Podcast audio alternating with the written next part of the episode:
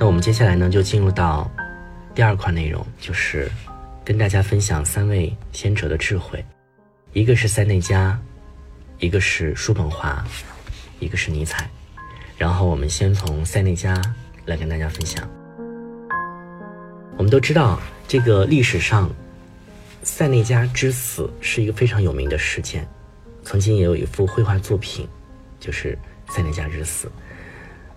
那我对塞内加的整个评价呢，其实就是用八个字：生死之间，泰然处之。我知道可能很多人还不太了解塞内加，然后接下来我跟大家做一个简单的一个介绍。塞内加呢，其实是古希腊时期斯多葛派的哲学家。呃，我想斯多葛学派大家应该是比较熟悉了，就是我们知道马可·奥勒留，大家应该是特别的熟悉。特别是那本《沉思录》嘛，对吧？而且我也呢也是全本的朗读过这这个《沉思录》。那《沉思录》呢，其实它就是一个核心的一个观点，就是要理性的沉思，理性的去对待生活。其中理性是它的一个核心的观点。那这也是斯多葛学派整个的一个一个一个风格吧，就是提倡一种禁欲嘛，就是去冷静达观的去面对生命当中的话题。而塞内加呢，其实也是这个风格。其实他的一生对生命的话题也是一直有着自己的探索的，比如说如何去克服内心当中的焦虑的情绪，如何去面对生命当中的挫折和恐惧，如何用哲学的智慧来降低挫折对我们的伤害。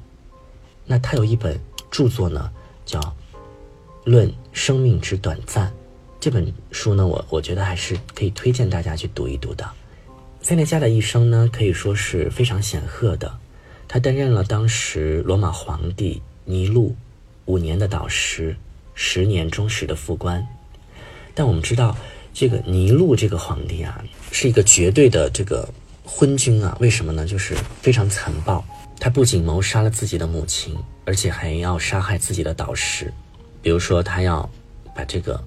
塞内加给杀掉，因为塞内加是他的导师嘛，他还要杀害自己的导师。公元六十五年的一天，罗马郊外的一个别墅当中，这个时候尼禄传来旨意了，就是要要塞内加立刻自裁。那可以说，当时亲友们听到这个消息的时候呢，是非常非常惊慌失措的。亲友们其实这个时候就开始大哭起来，非常的悲痛。但塞内加。却不动声色，或许他其实早就料到了到这个结果，他非常非常从容的去面对厄运，他拿起了这个刀子割自己的手腕，并劝亲友们要停止哭泣。他这个时候对亲友们说：“你们的哲学哪里去了？多少年来，他们互相鼓励的那种处变不惊的精神哪里去了？”我当时其实，我其实我能感觉到，就是能够，就是通过这个绘画的作品啊，包括后来的一些文献的一些阐述，我能深刻的感觉到，在那家当时其实他是非常非常有气魄的，去面对死亡的时候，对死亡的这种态度是非常非常淡定跟从容的，并且他把这种淡定跟从容的这种态度归结为哲学的思考，因为他说。你们的哲学哪里去了？哲学能够让你们变得处变不惊，但这个时候你们并没有处变不惊，而是惊慌失措。所以我认为塞内加其实是真正的把哲学融入到自己的内在，他从容的去走向了死亡，面对着这突如其来的厄运，塞内加保持住了尊严，他没有在晴天霹雳面前被击垮，也并不像常人那般对死亡吓得两腿发软。而是表现出了一种异常的镇定自若，好像一切都很自然一样，并没有什么特别的。所以，我觉得到这个时候，我就觉得，面对生死的时候，能够如此的坦然和淡定，他这是内心要非常、非常、非常的强大，才能做到这一点的。